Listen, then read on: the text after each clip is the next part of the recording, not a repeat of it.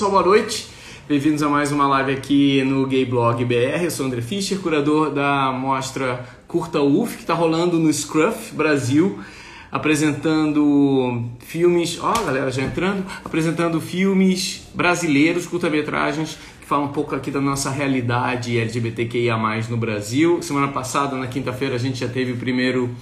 É, o primeiro, a primeira live, a gente vai ter a segunda agora com mais quatro diretores e eu já vou começar a chamar a galera para entrar. É, a gente começa aqui, ó, vai entrar aqui agora diretamente do Recife. E aí, galera Oi. da Arte e do Vale. E aí, tudo bom? Tudo, tudo bem. Bom. A nossa luz está muito escura para baixo. Eu tô achando ótimo a luz de vocês meio roxa, tô achando excelente, assim, meio Então arrasou. Roxa. Então é isso. A gente tava com medo de estar tá escuro. Não, tá, tá, tá fazendo um bom contraste cromático com essa parte aqui de cima. E aí, como é que vocês estão? Tudo bem?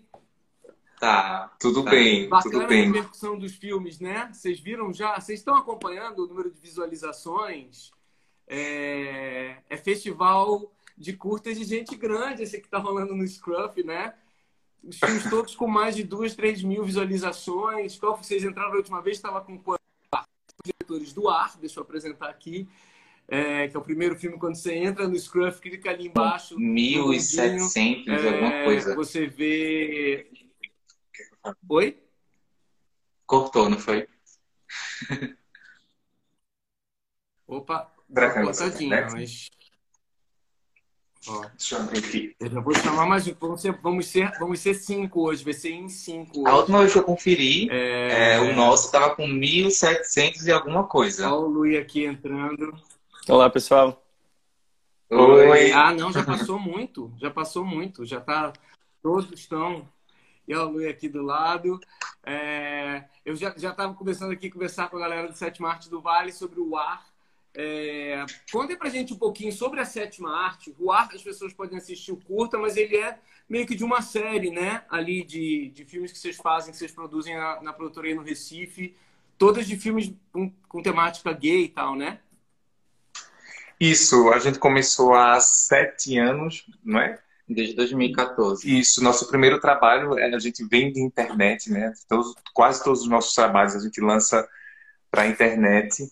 E quem quiser acompanhar, é, hoje está disponível no Vimeo é, todas as nossas obras, que é o Boa Vista, o Casa Amarela, o Toque, a Invasão.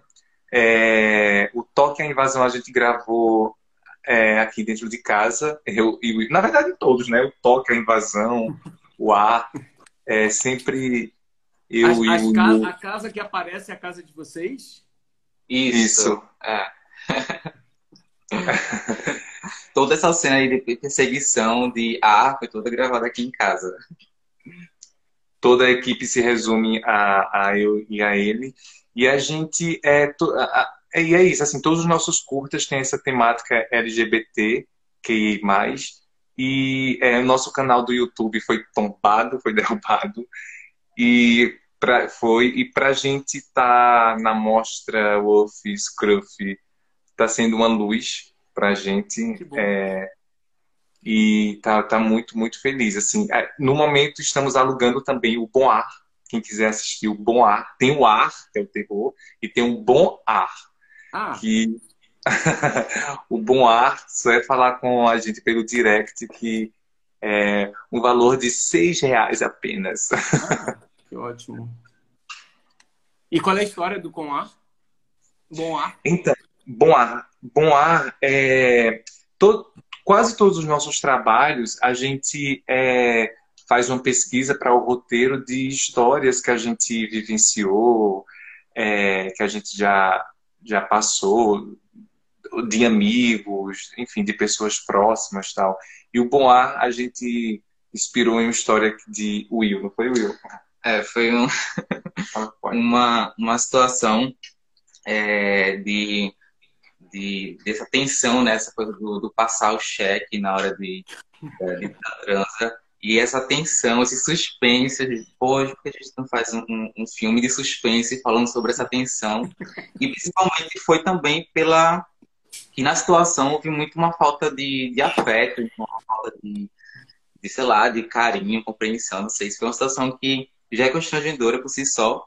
E eu acho que quando não tem uma, uma relação que tá, enfim, um entende o outro, acho que fica pior ainda, né? Então, é, a gente até titula Bom A como um suspense erótico para falar dessa situação. Bora você tirar o, o cheque, né? O, o, o registro. Isso, isso. E geralmente, geralmente esse tema do, do, do, passar cheque, né? Tido, ou, ou a gente leva para um lado muito do humor, do, do, do, do da chacota tal, e a gente é, leva para a atenção mesmo, né? Tipo, essa desconforto. o desconforto, o abuso que a gente comete nesses momentos assim, de, de nos trairmos, né? De, de fazer aquilo que a gente não está com vontade ou confortável de, de, de fazer.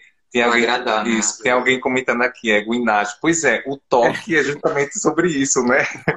A gente fala sobre que existe também essa, essa satisfação é, sexual através só do toque e de outras áreas que é, além da, da penetração. E o bom ar é sobre é, é, é, essa falta de afeto ou esse pedido de afeto ou essa visão desse momento do, do passar o cheque.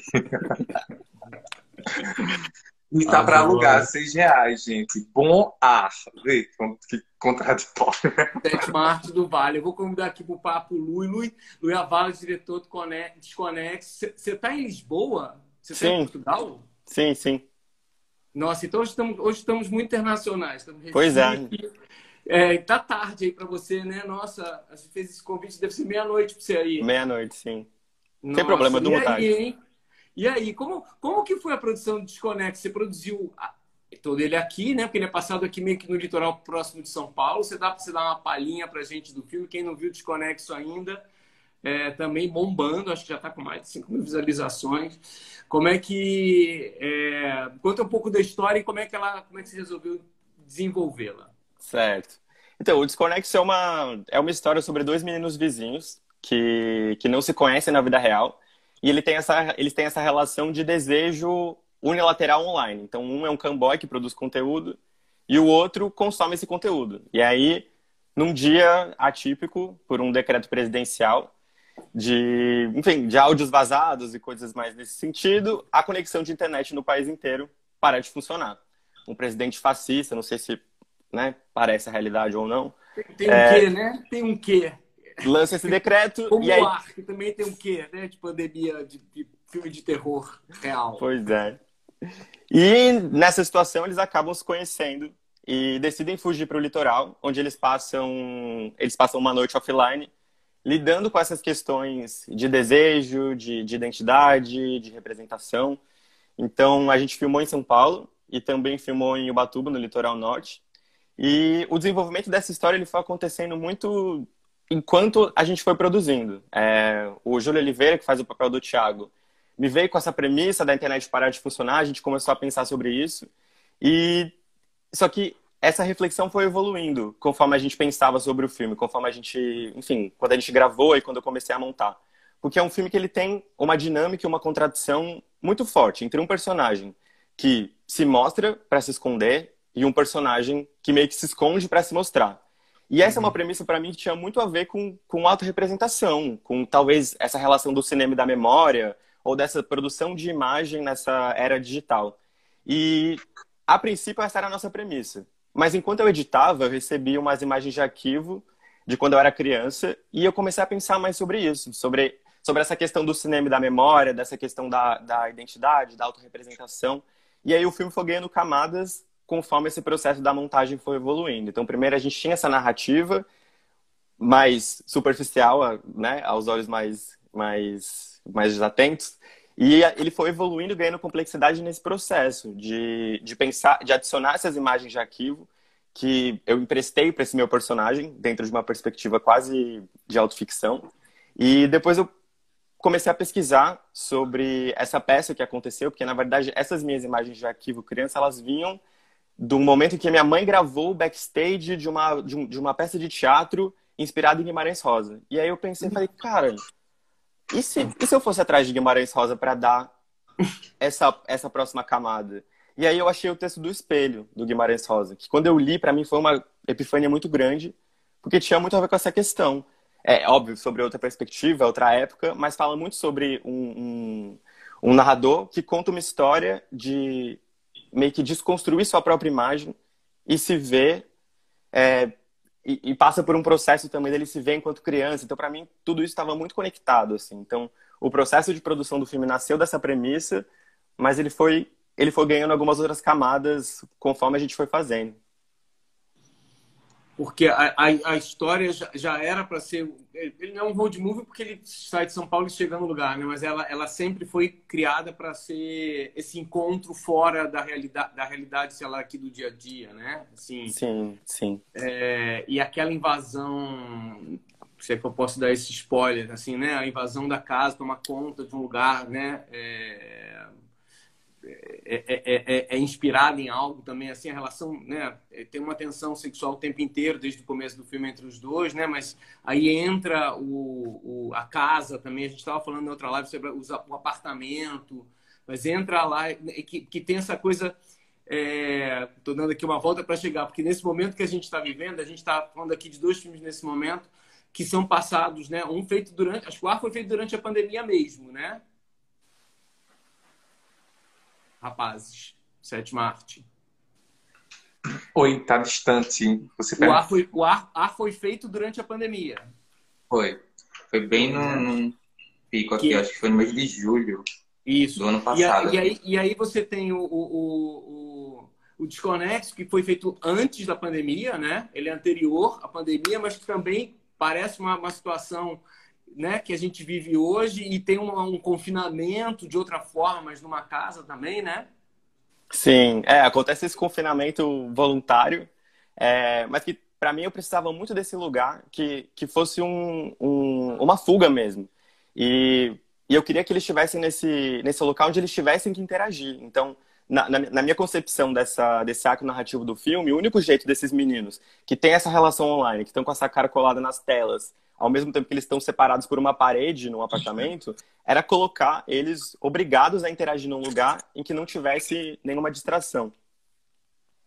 Eu tô só aqui, olha, o Tom pediu aqui para dizer qual é o, te o, tema de hoje, eu esqueci de colocar aqui, né?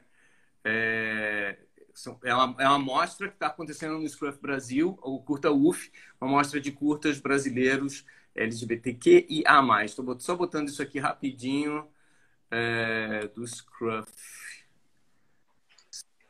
desculpem aqui, que aí que todo mundo já, já sabe e eu dou uma fixada. Pronto, agora todo mundo já sabe do que se trata. Eu vou, já vou começar aqui a chamar, porque a gente vai ter hoje é, uma galera chegando. Vou chamar o, o Washington Caligari do Beat 97, que é outro curta que foi feito, durante, esse foi feito durante a pandemia mesmo. É, e também é passado num ambiente fechado. Muito interessante que a mostra toda ela fala um momento muito atual que a gente está vivendo. É, Oi, Washington, beleza? Olá, boa noite, tudo bem? Tudo bacana. Agora formamos um, um, um tudo ótimo. quinteto, na verdade, né? Quinteto. Coisa. Washington, você é, está aqui em São Paulo? Estou em São Paulo, estou sim. Ótimo. Conta, apresenta para a gente, conta um pouquinho do, do Beat 97. Para quem não viu ainda, lembrando que os filmes estão todos no Scruff Brasil. É, é, só você acessar, são oito curtas incríveis. A gente hoje vai falar com quatro deles, com quatro realizadores deles. Washington, conta aí do Beat 97. Bom, obrigado, André. Obrigado, meninos. Uma alegria estar aqui. O Beat 97 nasceu durante a quarentena né, uma história real. Ela aconteceu, parte dela, né, aconteceu comigo. E eu estava num período de entre safra, é. Mas calma, calma. Eu estava num período de, de entre safra, porque eu tinha começado já a fazer um outro filme, que seria o meu primeiro curta de ficção, que eu venho do jornalismo, do, do documentário, né? E aí eu estava fazendo meu primeiro curta de ficção, tivemos que interromper por causa da quarentena. E aí, na quarentena em casa, sem poder fazer nada, além de trabalhar, né, claro, é, eu tive essa ideia de fazer um curta a partir de uma história que se passou comigo, né? Mas eu pensei, putz, eu não posso fazer nada muito complexo, não posso colocar ninguém em risco. Então, eu tive ideia dessa história de um, um, um é, com dois atores apenas para gravar em um dia dentro de um apartamento, né? Acionei meus amigos, tudo. Primeiro eu consultei, né? Aquela, aquela, aqueles amigos que, que a gente confia, né? Meu, você acha que isso é uma história? Olha, isso aconteceu comigo, eu estou pensando uma ideia. Você acha que isso é um filme? E as pessoas falam, meu, é legal, é super legal. E, então... e a história, só para fazer aqui um resumo, é, é a história de um, de um cara que está em casa, e é um músico de beatbox, né? Então ele tem uma, toda uma trilha.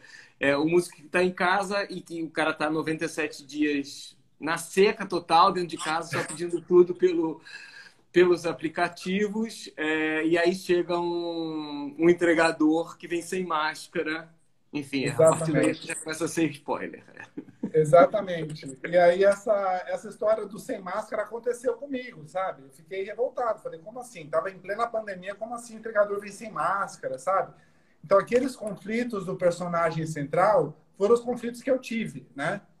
É, e depois de me sentir culpado, porque aí ele tem que tomar uma decisão, né? Tipo, o cara veio sem máscara, o que, que eu faço? E aí depois de se sentir culpado, enfim. Mas eu pensei, ok, é uma história interessante, mas precisa de outras camadas. E eu já conhecia o Álvaro, o ator, o protagonista, o trabalho dele é de beatbox. E eu já tinha vontade de fazer um filme com ele. Eu falei, putz, então é isso. Esse cara que está em casa enquanto ele passa a quarentena compondo. É como se ele compusesse, a cada dia ele compusesse um beatbox novo, sabe? Então, por isso o Beat 97. É como se o filme inteiro fosse esse dia 97 da quarentena e, e, e, as criações dele, o beatbox que ele compôs aquele dia diante de tudo isso. Tá? Então, esse é um resuminho, assim. Mas não foi tudo que aconteceu comigo, não, tá? Foi só até a hora de abrir a porta. O resto. Ah.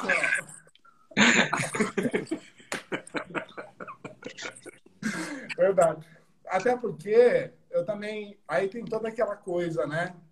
Gente, eu não posso não posso fazer um, um, filme que defenda que as pessoas né, tenham encontros casuais num período desse, entendeu? Mas ao mesmo tempo é o que todo mundo gostaria, entendeu?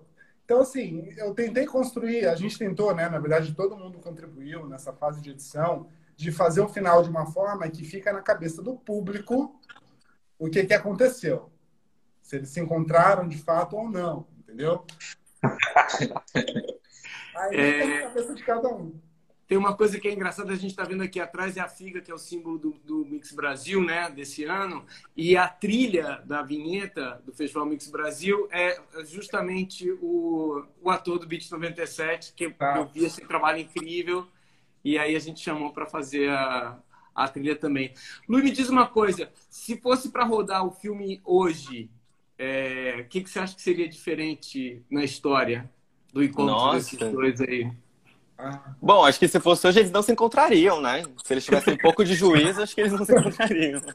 É, já passou de 8 da noite aqui em São Paulo, nem, nem podia sair de casa, né? A gente tá aqui, ah, eles iam furar a quarentena, Nossa, eu acho que essa que é uma boa pergunta. Essa questão do, do encontro deles, eu acho que, bom, não sei, se um dos personagens faria isso, o outro eu acho que não. Então acho que esse encontro não aconteceria. Mas considerando a realidade do Brasil hoje, acho que a gente teria muito mais eventos semi-distópicos para colocar no filme, né? Que que estão acontecendo hoje. Mas não sei, eu preciso pensar mais sobre isso. A gente, no papo de hoje, ainda vai ter o Silvio Leal, que está aqui esperando, vai entrar já já. A gente vai fazer uma. Que nem no outro, no outro a gente vai fazer uma rodinha aqui é, de cadeias. O, o Silvio tem. É, é, é diretor do Alano, é, que nesse momento é recordista de visualizações da, da mostra Scruff e conta uma história que, é, que, ao contrário dessas três aqui, não é nada distópica, é, é uma história. Enfim, a gente já vai falar é, sobre isso. Mas os rapazes aqui do meu lado, é, eu queria fazer uma pergunta para vocês: assim, vocês são casal? Sim, somos. Não, não, não. não. Vocês têm meu sobrenome porque casaram ou já tinham? Vocês dois são Oliveira? Oh, não. É, é uma amizade de seis anos. Depois de seis anos só de amizade, nenhum tipo de atração sexual ou, ou assim. Nenhum tipo. Ah. E aí, a gente, durante a gravação de um curta, que foi o Casa Amarela, que está disponível no Vimeo, a gente, das cenas de gravação, começou a, a, a esquentar essa, essa atração e a gente começou a namorar. E aí, um mês antes de começar a pandemia, que é quando a gente decidiu é, se juntar, morar junto. Então, quando começou a morar junto, um mês depois começou, bum, explodiu a pandemia. Então, eita, então estamos trancados agora em casa e trancado, com câmera, com material de, de áudio, com luz. OnlyFans. Não podemos fazer filmes eróticos. Eu tenho YouTube e tombo no canal. Tínhamos 7 mil inscritos já, foi uma luta para conseguir esses 7 mil inscritos. E ali era o nosso contato com o público e tal. Mas é isso. É a gente que faz tudo, né? E o Oliveira, né? É, o Oliveira de fato é coincidência. Você, como que vocês é, é, financiam os filmes de vocês? Como é que eles são, como é que eles são feitos? A gente vem tentando é, editais, né? Na, verdade, é, sempre foi de forma independente, assim, na raça mesmo. O A foi o primeiro curta que a gente conseguiu um edital de emergência pelo SESC. E a gente, enfim, trabalhou da mesma forma que a gente trabalhou antes, né? Se dividindo em várias funções. É, mas foi o primeiro. Primeiro. É, e o bom A, a gente colocando para alugar, é uma forma de ter algum tipo assim um pouco de retorno para, enfim, custear algum tipo de produção de um próximo trabalho, já, enfim. Isso, o toque e a, e a invasão. É, eu e ele aqui em casa, na pandemia, com câmera, disse, bora, bora gravar. E aí a, a ele a gravar. Isso. E, enfim, foi. Que minha formação tem umas é cenas nas ruas, né? Que parece que você tá fazendo assim meio escondido. Tem isso um pouco, né? Tem essa linguagem, né? Você tá falando do ar? Não, do ar não, o ar é todo dentro de casa. Esse é o Toque e Invasão. Qual foi o outro que eu vi também? Foi o, Boa Vista, Casa Amarela. Que tem, uma, tem umas cenas na praça, tem umas pegações na praça, né? Isso, é o Boa Vista, Boa né? Vista. A gente é, é, fala sobre um, é, um, um, personagem bem, bem solitário que perdeu o namorado e que vai tentar buscá-lo em outros corpos e fazer muitas. Aí a gente pegou muitos pontos de pegação e tentou poetizar esses pontos aqui de, de Recife, que são vistos como. Enfim, não, não são bem, bem vistos, e a gente tentou criar uma poesia em cima desses lugares. Muito lindo, muito lindo e sexy. Rapaz, eu vou pedir uma coisa para vocês. Eu vou pedir para vocês saírem para o Silvio entrar e aí vocês fiquem aí que vocês voltam depois, tá? Tá bom. Tá bom. Até já. Eu, na hora que eu fiz os convites, eu fiz para quatro realizadores, eu esqueci que era, eu tinha eu também, né? Não, o Silvio está aqui. Vamos lá, vocês precisam sair para ele entrar. É, enquanto isso, eu vou repetir aqui a mesma pergunta para vocês dois, para o Luiz e para o Austin. Começar com o Luiz. Como é, que, como é que vocês financiaram os filmes de vocês? O, o, o, o Desconexo, especialmente, né? um filme que tem uma produção bastante elaborada, né? muita locação, muita coisa acontecendo, noturna. É, como é que foi? Então, na verdade, o Desconexo ele é totalmente independente. É, eu brinco que ele parece muito mais caro do que ele de fato foi. Assim, a gente meio que reuniu várias pessoas que estavam a fim de fazer, várias pessoas que tinham alguma coisa para somar, ou de equipamento, ou de locação. Assim, conseguimos algumas parcerias para alimentação, transporte. Então, foi tudo.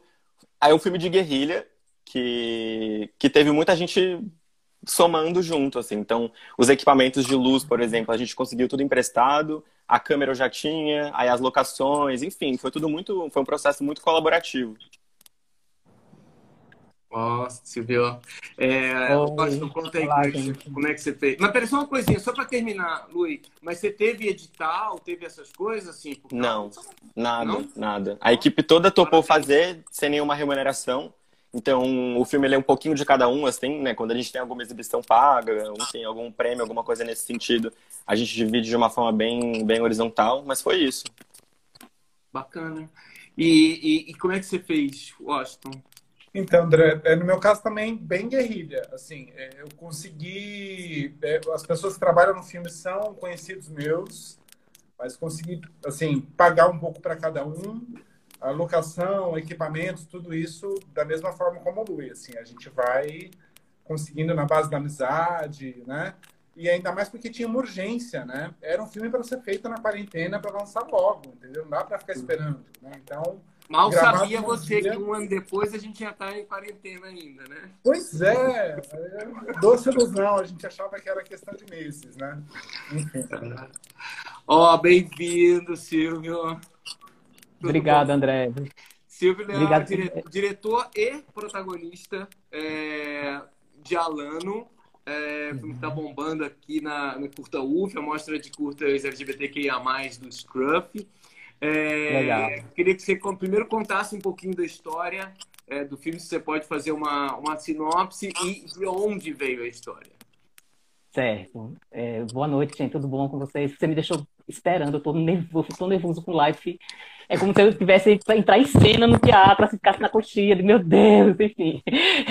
Dá uma agonia horrível. Mas enfim, vamos lá, já tô aqui. Um até cheio, cento e poucas pessoas aqui, tem um teatrinho bem ocupado assistindo a gente. Né? Maravilha. Com certeza, a plateia tá ótima. É... Sim, a, o, o, Alano nasceu, a ideia do Alano nasceu de uma conversa, né, quando eu tive em 2014, nasceu no Festival Mix, quando eu fui, nasceu em São Paulo, a ideia.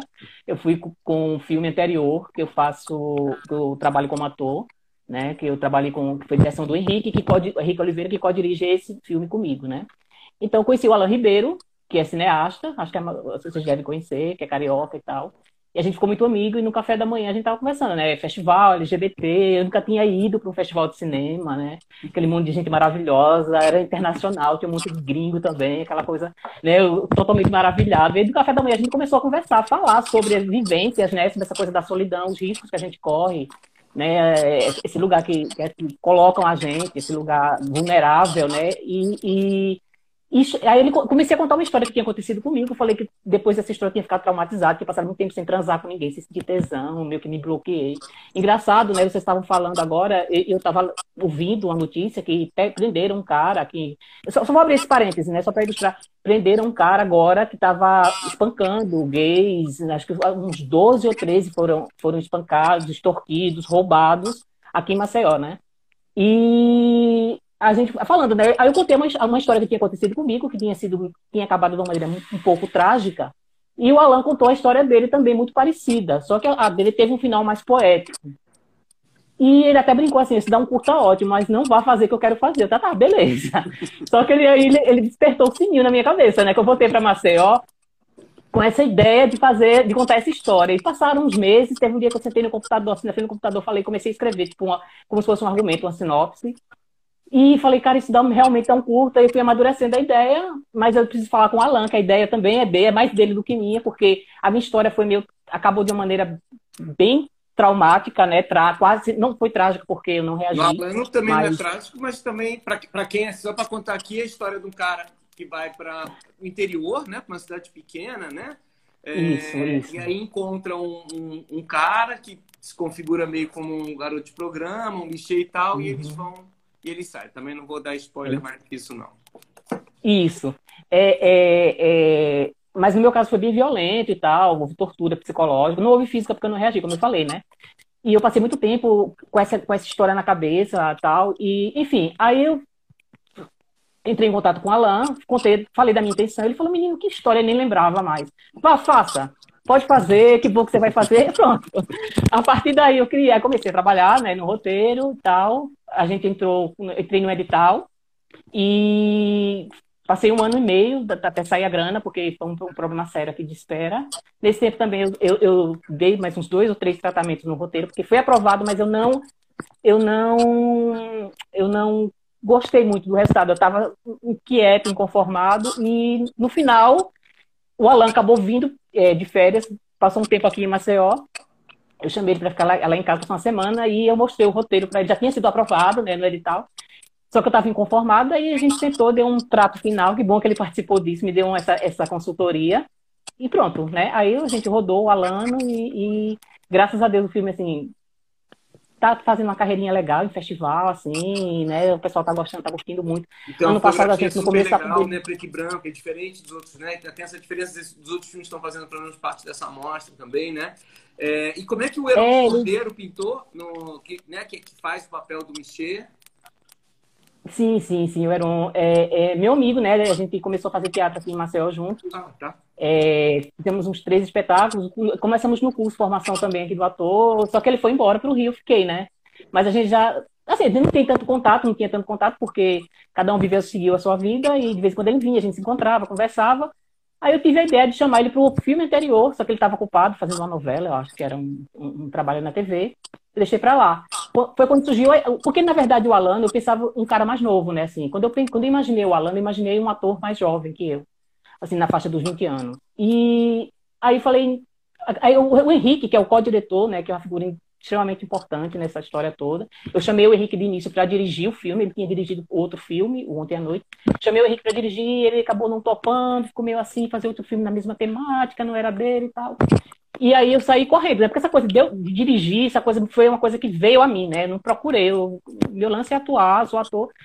Só que aí eu vou ter que catar diretor, né? Agora vou ter que correr atrás de alguém, convencer alguém para dirigir. Você procurei uma menina, que a Mel, é uma menina que tinha feito um filme bem bacana, um filme é, é um doc falando da geração Z, né, rural. O filme é uma gracinha, bem sensível. Só que ela nunca tinha tido experiência com, com ficção. Eu chamei a, a Mel para dirigir, ela falou. Aí comecei a contar para ela, naquela empolgação, tentando convencer. Ela olhou para minha cara e falou: Menino, dirija. Eu acho que você já está tão apropriado disso, faça. Eu passei uma semana assim: Meu Deus, eu não sou diretor, eu não sou diretor. Aí cheguei procurei, né, aquela agonia, como é que eu vou fazer isso? Se bem que eu tinha tido uma experiência, assim, esse meu percurso com o cinema começou, né, porque a, a minha estreia mesmo foi num longa profissional, de fora, da Malu de Martino, que veio fazer um teste aqui, é, Mulheres do Brasil, o nome do filme, foi em 2004. E eu, eu, tinha que morar em Fortaleza. Quando aconteceu essa, essa história, eu estava morando lá em Fortaleza trabalhando com teatro, né? E eu tive. E, e, e to, coincidentemente ou não, essa história aconteceu é, num momento que estava rolando o Cine Ceará. E eu comecei a ficar fascinado com uma vontade muito grande de fazer cinema, né? E voltei para Maceió com essa coisa de fazer cinema. E aí, primeiro lápis, eu estava falando de quê? Porque eu, muita ideia, muita história na cabeça acabei meio que atropelando. Peraí, deixa eu ver. Sim, eu estava falando. Direção ali, que é a mina Sim, sim, sim, da, da, história da direção. Aí isso acontece muito, desculpe, viu, gente? Eu começo a botar uma história junta com a outra e dá um pane. É, sim, aí eu, é, é, eu não tinha pretensão de dirigir, né? Eu, eu, aí chamei o Henrique, ele não topou, chamei a Mel, ela me convenceu, passei um tempo pensando nisso. Aí decidi fazer. Sim, eu já tinha tido experiência, algumas experiências com cinema como ator, né? A última foi quando eu tive um, um, um, aprofundamento maior, eu fiz assistência de montagem também, comecei a manjar um pouco. Eu fiz parte do corpo de roteiristas do filme também, né? E, e corroteirizei o, o anterior, estou falando. E, quer dizer, eu já tive um, um, um contato maior com, essa, com o outro lado. Então foi muito difícil para mim, mas assim, eu sabia que eu tinha uma equipe bacana, conhecia a galera, né? Então eu digo, procurei o Henrique, ele topou, é, é, chamei ele para fazer a direção de fotografia e no final das contas ele acabou meio que co-dirigindo comigo, porque eu estava na frente das câmeras atrás das câmeras, né? E, e eu precisava muito de, de um olhar que fosse meu também, entendeu? Assim, e, e, a gente se dá super bem, a gente tem uma conexão muito boa, eu e ele. E então foi isso, deu super certo. Sim, chamei, eu, eu acabei não falando do Heron, né? Assim, não, não terminei a história do Heron. É, sim, eu, tinha, eu, pensei que tinha chamado ele pro filme anterior, só que não rolou. Aí chamei ele para fazer. Sim, eu tinha pensado num, cara mais jovem. Eu fico preocupado com o tempo, eu fico querendo falar não, mas, mas, diz uma, mas, mas cara tranquilo mais... para ele fazer, tranquilo para ele Aí, fazer as cenas de sexo. Tem umas cenas ali mais fortes, né? Sim, sim, sim. Eu chamei ele. Não, ator, global e tal. Sim, mas por incrível que pareça, foi mais fácil para ele, porque ele já tinha tido experiência. A gente conversou sobre isso, né? Eu, eu tinha tido uma experiência com a cena assim, mas foi dentro de um carro, vestido. Eu nunca tinha me despido com a cama, né? Ficar completamente pelado, assim, entendeu? E eu falei para ele, eu digo, meu Deus, como é que vai ser isso, né? Ele falou relaxa, relaxa, já fiz, é super tranquilo, não tem problema nenhum. E a gente, ele, você vai ver que a gente até vai, vai se divertir. E realmente, tem um momento assim que a gente começava a rir, tinha que parar. E, e é uma loucura, porque é muita concentração, pensando em todos os detalhes. A única coisa que você pensa é que você vai ficar de pau duro, excitado, e entendeu? Ou que você vai ter tesão no cara. Não dá. Porque para tudo, seca o cabelo, eu suo muito, né? Ele também sua muito, a gente tinha que parar, e vinha maquiadora, secar cabelo, e ajeitar a maquiagem. É uma loucura, né? Então você não tem como, como você. Assim, depois eu vi quanto, é, o quanto é, é, é, é não dá para. Quer dizer, eu acredito que possa, né? Assim, vamos ser tão radicais. De repente, em uma outra situação, dependendo mas eu fiquei muito tenso. Assim, foi a cena que eu acabei mais cansado. Muito cansado, porque é, é uma concentração absurda. E né, você tá lá na cama aterrado, assim, é uma loucura, mas foi muito bom fazer, foi muito, foi muito rico, eu gostei muito do resultado final da cena, porque foi é essa lindo, do, das é lindo, é lindo, não, ficou super bonito. Uhum. É, aí eu perguntar é. pro, pro Lui, porque o, o, Júlio Oliveira também é um cara, né, super conhecido, ator e tal, e que também, né, faz papel ali, ele não é exatamente, mas ele é um Ken Boy, é, é como é que foi para também trazer ele pro para esse, né, essa história? Cara, o Júlio, ele tá presente no Desconexo desde a da concepção, assim, desde o início. Que a gente é amigo há bastante tempo. E eu cheguei para ele e falei, cara, eu quero trabalhar com você. E aí, vamos, vamos desenrolar alguma coisa? E aí ele me trouxe essa premissa da internet parar de funcionar. Eu falei, não, calma, vamos, vamos ver como aprofundar isso e tal. Mas o Júlio, cara, ele é, eu não sei se ele tá vendo, talvez sim. Ele é um ator foda demais, cara. Ele é muito entregue, assim. Ele é um menino que você ele, eu, ele é muito um ator-autor também. Você dá uma coisa na mão dele, ele não, ele não só, sabe, ele, ele interpreta, mas ele cria junto, assim. Então, ele foi meio que. É muito engraçado que ele é muito solar e muito comunicativo, muito do afeto, assim. E quando ele entrava nessa pira do personagem, ele ficava. Era assim, ele ficava mudo. O, o corporal dele mudava, assim. Então, é isso. Eu não, eu não precisei trazer ele, porque ele veio. Ele veio, assim. Ele que. A performance do Júlio enquanto esse personagem é o que o que meio que me fez talvez entender essa relação dos dois, me fez sacar um pouco, porque no roteiro eu tinha um pouco dessa dinâmica, dessa contradição entre os dois, mas eu acho que assim, ver materializado no Júlio essa essa essa psique do personagem, toda essa construção um meio que me fez sacar ali, né? Dele, pelo Sim. fato dele ser, né, um bonitão e tal, gostosão, tem, tem um, né? O outro tem um fascínio e, e outro assistia ele isso eu não estou dando spoiler que é no começo, assistia ele, né, é, era cliente dele né, na, na, no serviço de, de, de gaming, né, tem isso aí.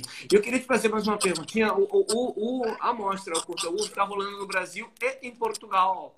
É, Sim. É, como é que está sendo aí? Se você está em contato com a galera que já assistiu aí também, se está em contato com a galera que está produzindo filmes aí. É, se você está produzindo, conta um pouco aí da, dessa aventura portuguesa.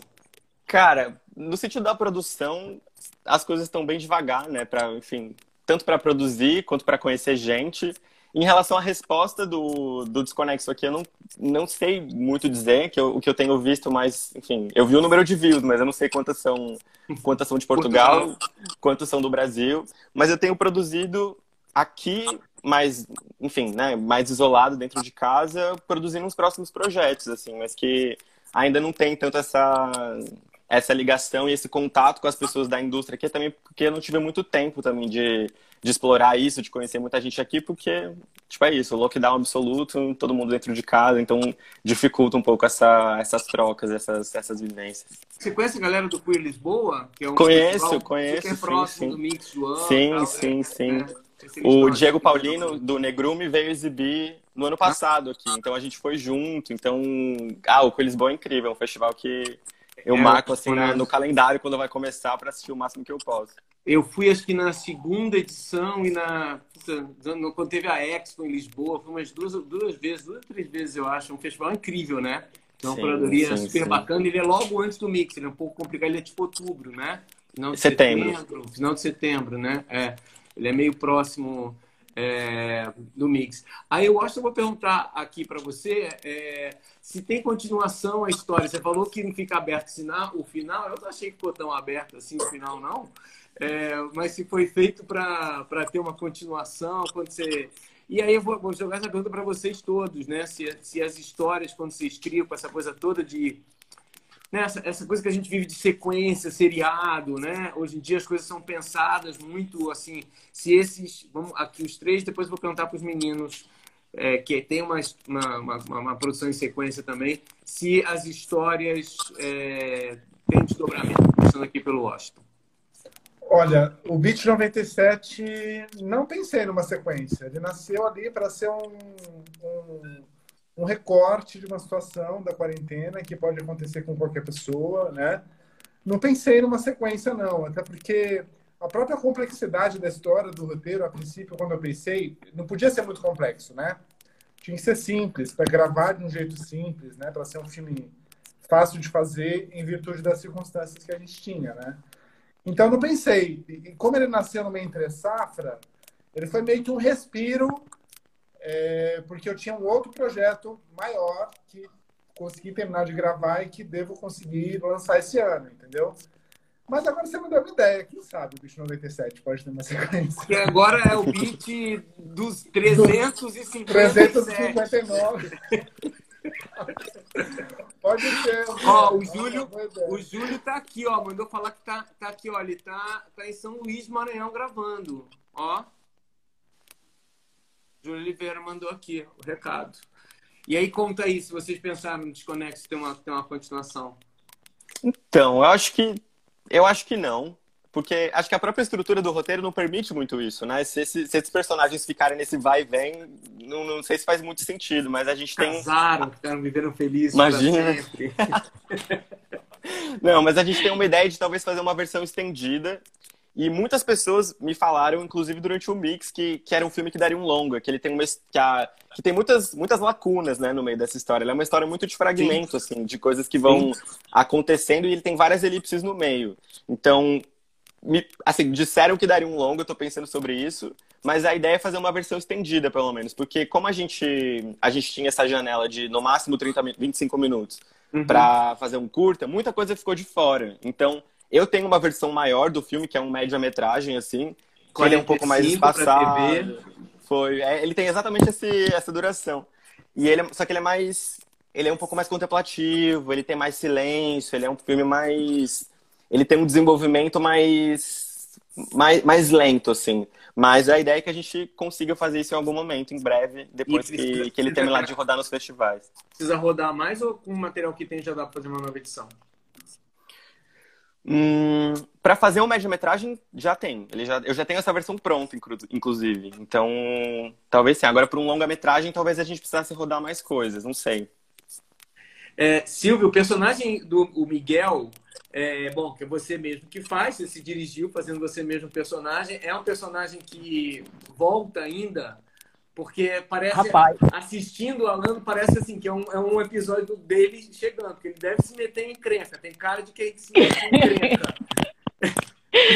Caralho, eu, eu tô morrendo de medo, sabe, André? Eu tô morrendo de medo dessa sua pergunta, velho, porque juro por tudo que é mais sagrado, que hoje veio na minha cabeça. Não tô mentindo, não, gente, é sério. Eu, eu, hoje eu pensei nessa possibilidade de, de repente, porque algumas pessoas também, porque a gente soltou o filme, né, na, ano passado, na, no início da pandemia, a gente soltou o filme e teve muita visualização e muita gente veio falar.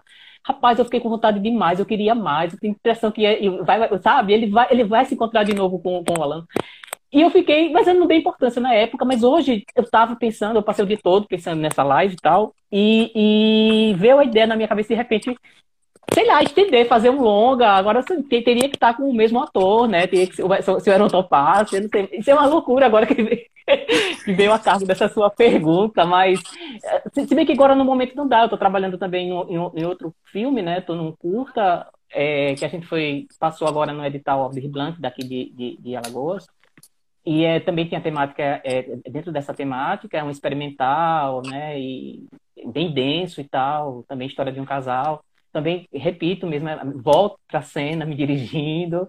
E também estou trabalhando no livro, é, na adaptação de uma história, de um, de um, de um romance, de, de, um autor alagoano, né? E com pretensões de que isso vire um longa.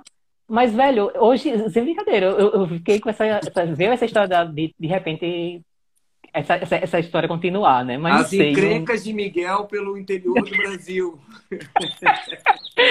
a bicha ia se meter em muita confusão. Não é? Pode crer. É, Luiz, eu vou, eu vou daqui a pouco chamar os meninos aqui do Sete Marcos de volta, mas antes eu queria que você me contasse é, quais, quais, são, quais são os seus projetos aí, o que, que você está que, que você tá confabulado? Você vai ficar por Portugal? Como é que. Ah, não tenho muitas respostas concretas sobre a vida, considerando o andar da carruagem, né? Mas em relação aos projetos, eu tenho. Eu passei a quarentena muito é, usando materiais que eu já tinha para criar algumas coisas. Então, eu estou me interessando muito por, por filmes imersivos, realidade virtual 360. Então, tem um projeto que, que se chama Escrito à Mão, que é um curta-metragem um pouco mais experimental, ensaístico, assim, que eu gravei e finalizei agora durante, durante a pandemia. Estou enviando para alguns festivais. E também tem um documentário que é de um material que eu gravei em 2018 no centro de Florianópolis, que foram assim algumas semanas antes da, da eleição. Então tava tudo bem bem polarizado assim.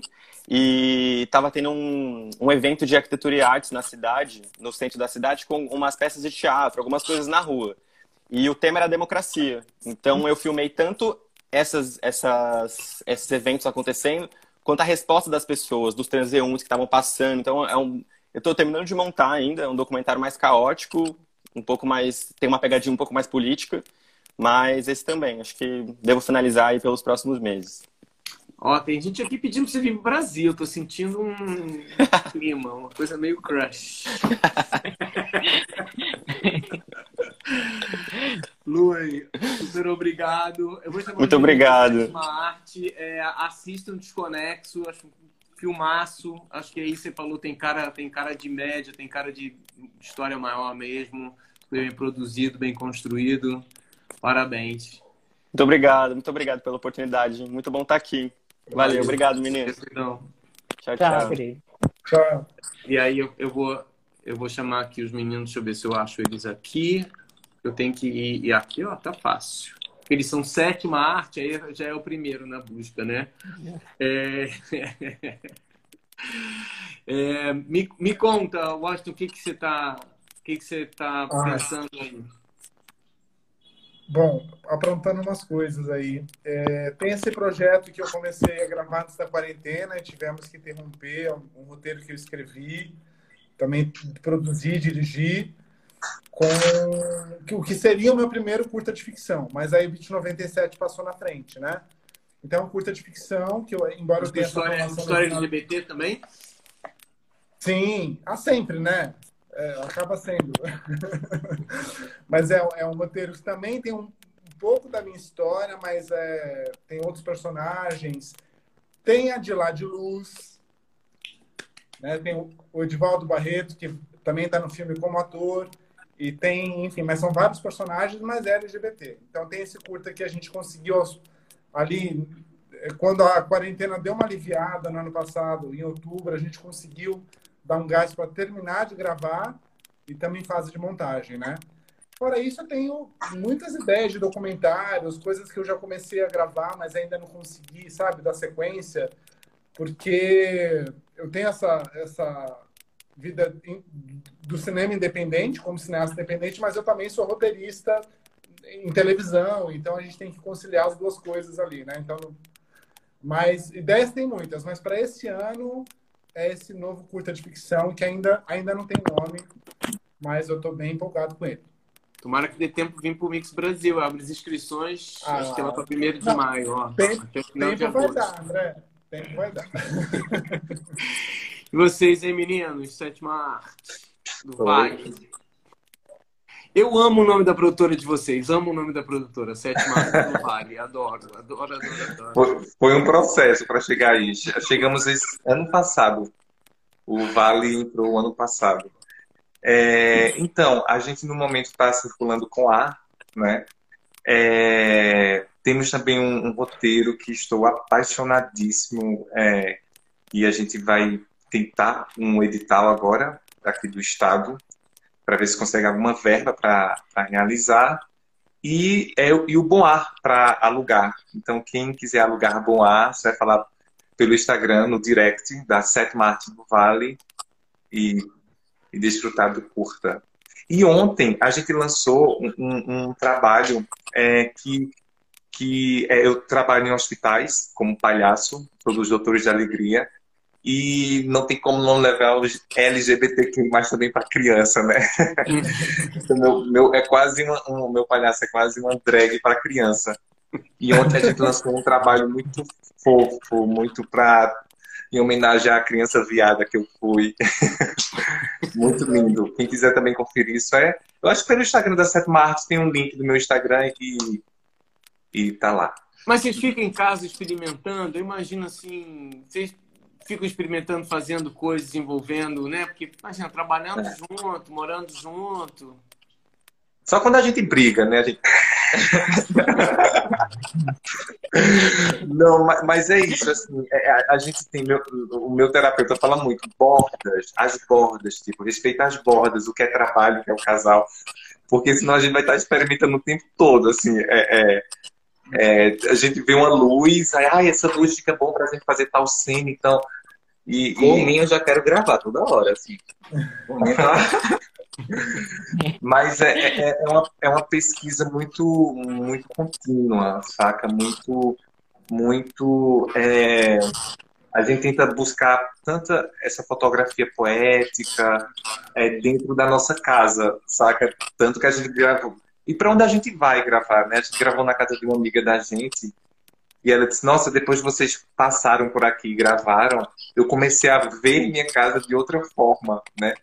É, é, isso para a gente também foi bem bacana, mas o experimento está muito presente. Assim, eu sou do teatro, sou ator, e o, o Will é bem de cinema e ele agora está me ensinando a mexer em câmera, a essa parte técnica, porque só somos nós dois, então. Mas teatro, teatro é, já virou audiovisual, né? Não adianta. Nessa pandemia, daqui para frente, esses formatos são todos híbridos, né? Teatro ah, e audiovisual, né? Talvez cinema mas teatro é, é, é, é uma arte audiovisual, né? E acho, hoje em dia, né? Eu digo hoje em dia, né? Mas eu acho que, que vai ser influenciado muito por isso mesmo isso. para frente, né? Isso. É, tinha uma coisa interessante, assim, que obviamente a gente está fazendo uma amostra que é para o Scruff, né? Que é um aplicativo de encontros para o público gay. Tinha essa questão de que foi um pedido, na verdade, do pessoal do Scruff, que foi para fazer uma amostra LGBTQIA+, não só gay é, né? Mas tem isso, então acho que tem lá, lá tem, tem acho que o, o, o bonde, né? Que tem uma galera ali mais é, queer, né? Que acho que vai se colocar de outras coisas. E aí o, o Silvio, Silvinho, eu, eu fui entrar no seu, no seu, no seu perfil e você está agora eu, eu não tinha visto antes, você tá, tá ali se colocando como não binário, né? É, isso, quando isso. você se coloca como não binário, talvez o filme não seja mais gay, a essas alturas do campeonato, né? Porque você perde o rótulo da relação. Você está falando do Alano? É. Não, tô falando de você. Né? Ah, tá, o personagem, tá, tá, tá. O personagem é, é um homem, né, cis, gay. É, mas sim, eu tô falando sim. em relações onde você tem uma pessoa não binária, quando você está envolvido com, com um homem, né? Cis não é, não é mais uma relação homossexual, né?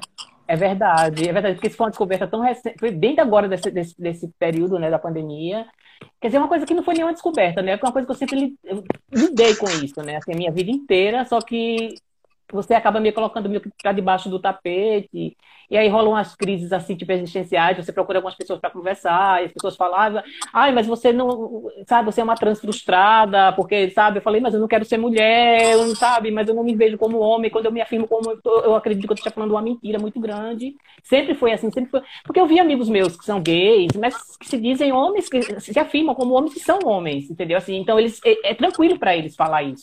Para mim sempre foi uma dificuldade, eu sempre achei que eu estava dizendo uma grande mentira, né, assim, mas fui levando, né? Aí a gente veste a roupa da bicha afeminada e, e vai-se embora, né? Não vai, você não vai arranjar problema mais do que você já tem, né?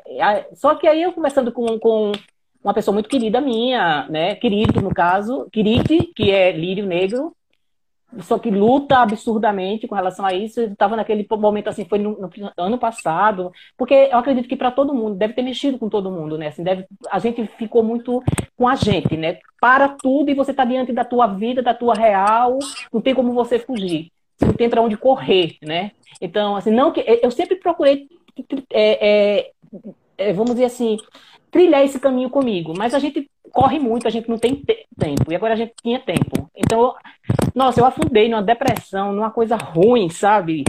E eu conversando com crises de choro, aquela agonia, ela falou: seu problema é que você é uma questão de identidade. Sim. Você é uma pessoa não binária, você tem que aceitar isso. Sabe quando, aquela luz que dá, que você diz, meu Deus, eu, eu sou uma pessoa não binária, eu não sou uma mentira, sabe? Eu não sou uma mentira. É, eu, eu, eu existo, eu tenho existência. Então, isso foi muito significativo para mim, sabe? Eu ainda estou nessa fase de descoberta, ainda estou estudando sobre isso, mas eu quero levar isso adiante. Sabe? Eu acho que isso é muito importante, vai ser muito importante para mim, para me encontrar e, e, buscar outros caminhos também, até na arte mesmo, né? Uma coisa que eu sempre eh, tangenciei um pouco, sempre fiz personagens femininas e sempre tive essa relação com não estar, tá, sabe? Não querer me enquadrar em nada, não querer estar tá em nada, não, sabe? E quando eu fazia personagens femininas, as pessoas ah, é uma mulher. Quando eu fazia, você não vai conseguir fazer um homem, eu fazia, ah, ele conseguiu fazer um homem, porque, sabe? É como se você estivesse ali naquele tem a ver com a sua história, você não, não sabe que tem, então você vai trilhando aquele caminho, você vai descobrindo referências, vai juntando ali aquela coxinha de retalho e vai formando. Então, estou nesse processo e estou muito feliz. Não estou nessa coisa de sair gritando. No começo eu fiz isso, eu participei até da semana do Orgulho No Binário. É, é, é, fiz, gravei um vídeo falando sobre isso, escrevi e tal, foi bacana. Mas eu digo, não, acho que o momento agora é de pensar mais e procurar. É uma coisa minha comigo mesmo, entendeu? Mas eu tô muito. Eu acho que é, é bom a gente descobrir, a gente ver que a gente não chegou no final, né? A gente, sabe, tá eu já tô com mais de, de 40, eu tô me permitindo ser eu com uma coisa que eu não sabia nem que eu era, que, que era possível ser assim, né? E eu sou assim. É, então, tá é, essas bom. descobertas, elas é, antigamente aconteciam mais frequentemente. Eu tenho alguns amigos que se descobriram gays depois de 40. É, hoje eu acho que ter essa questão da orientação sexual, tá né, imagina, na nossa bolha, está um pouco mais tranquila. Eu acho que a gente começa a questionar essas questões mesmo da identidade de gênero, são outras, são outras questões, né? Dá para evoluir. Isso, André. E vocês não têm noção, gente. Quando você estudar e pesquisar sobre isso, não existe uma, uma, uma vamos dizer assim, uma bibliografia vasta ainda, né? Tá, a gente está descobrindo isso ainda. Algumas poucas pessoas escreveram sobre isso, mas do que eu cheguei, eu li alguns teóricos, dois teóricos, e, poxa, é, é, a, a infinidade de possibilidades de existência Sabe que às vezes você nem sabe. É isso que acontecia comigo. Eu nem sei que eu sou assim. Eu, só, eu, só, eu, achava que era uma mentira. Apenas isso. Entendeu? Assim, que eu não tinha. Mas eu vou levando essa mentira. Né? Não dizem que eu sou. Da, porque dizem que a gente é. Né? Ah, você é viado, você é, é uma bicha, você é uma feminada. Você, as pessoas vão dizendo o que é que você é. E você vai engolindo aquilo, descendo de goela abaixo. E, e, e vai vivendo, porque já é difícil a gente ser uma gay afeminada e conviver dentro da sociedade, ser aceito. E, sabe, no, no Nordeste do, do, do país, que é foda. Entendeu? Mas, pô, Sabe? Foda-se, eu tô nem aí agora, agora eu quero trabalhar isso comigo. É, eu quero que se foda. Sabe? Eu não vou. Imagina, agora, né? E é bom, porque com 20 a gente faz muita merda, a gente tá muito cabeçada, é um trem desgovernado, mas agora com 40, não, a bicha já sabe, né? As cobras, já sabe onde é que se mete ou não. Tem tudo isso, né? Eu, eu, vou fazer uma é muito pergunta, bom falar sobre Eu vou fazer uma pergunta rapidinho, que nosso tempo está tá acabando aqui para o Washington e para os pros meninos sétima arte. É, é, vocês fazem, né, são gays, fazem filmes é, com essa vivência né, gay. É, já fizeram, pensam fazer outras histórias não gays? Vocês acham que é isso? Tem, tem, uma, tem uma verdade, né, no final das contas? É, eu gosto que já fez né, documentário, fez outras coisas. Tem, tem, né, tem, tem, tem uma verdade ali também, mas dá, tem interesse? Dá, dá, né? Todo mundo é talentoso, mas tem interesse?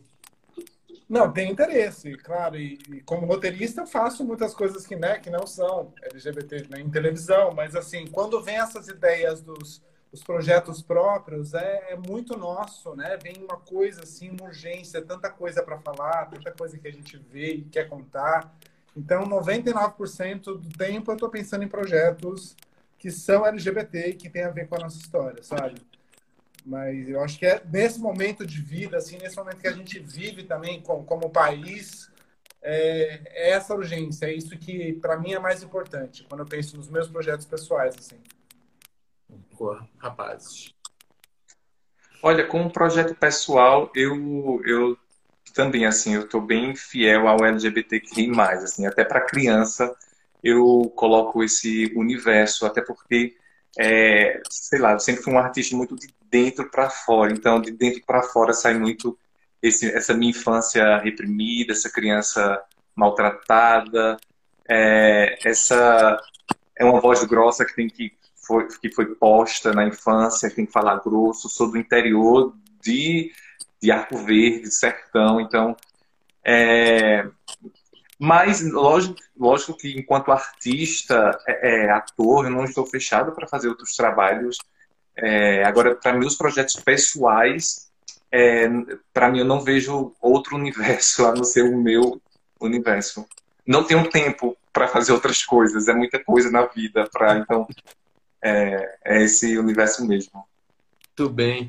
Nosso tempo está acabando, o Instagram vai derrubar a gente aqui daqui a pouquinho. Queria só dizer que assim, que não é à toa que a gente vê esses depoimentos aqui, que são filmes que têm verdade né, nas histórias, mesmo histórias, é, por exemplo, no caso do Washington, que não, que não é ele ali na frente, né, mas você vê é, que a história está é, contando uma história dele também, a gente sente isso. Eu queria primeiro agradecer a todo mundo, ao Luiz que estava aqui também com a gente, fazer o um convite para todo mundo para assistir. Ainda tem mais uns dias, acho que tem mais uns 10 dias, é, a mostra Curta está lá no Scruff Brasil. Assiste, que são muito orgulhosos dessa seleção aí que eu propus. É, desses curtas incríveis brasileiros mostrando aí a nossa nossa realidade, né? Porque são curtas muito muito atuais, o mais antigo, eu acho que é o Alan, que é de 2019, mas são e acho que o, a, o Bond também, que é de 2019, mas são todos muito frescos, muito contando histórias muito atuais da gente. Quero agradecer a todo mundo. Eu sei que já está rolando, está rolando aí já até um, uns crunches aí, rolando uns, uns, umas paqueras aqui no bate-papo. O pessoal pode seguir lá no Scruff mesmo, os papos. É, e essa conversa vai ficar gravada aqui, você pode assistir. Rapaz, pessoal. Obrigado, muito obrigado, André. Alegria. Obrigado, André. Beijo. Tchau. Tchau. Valeu. Tchau, tchau.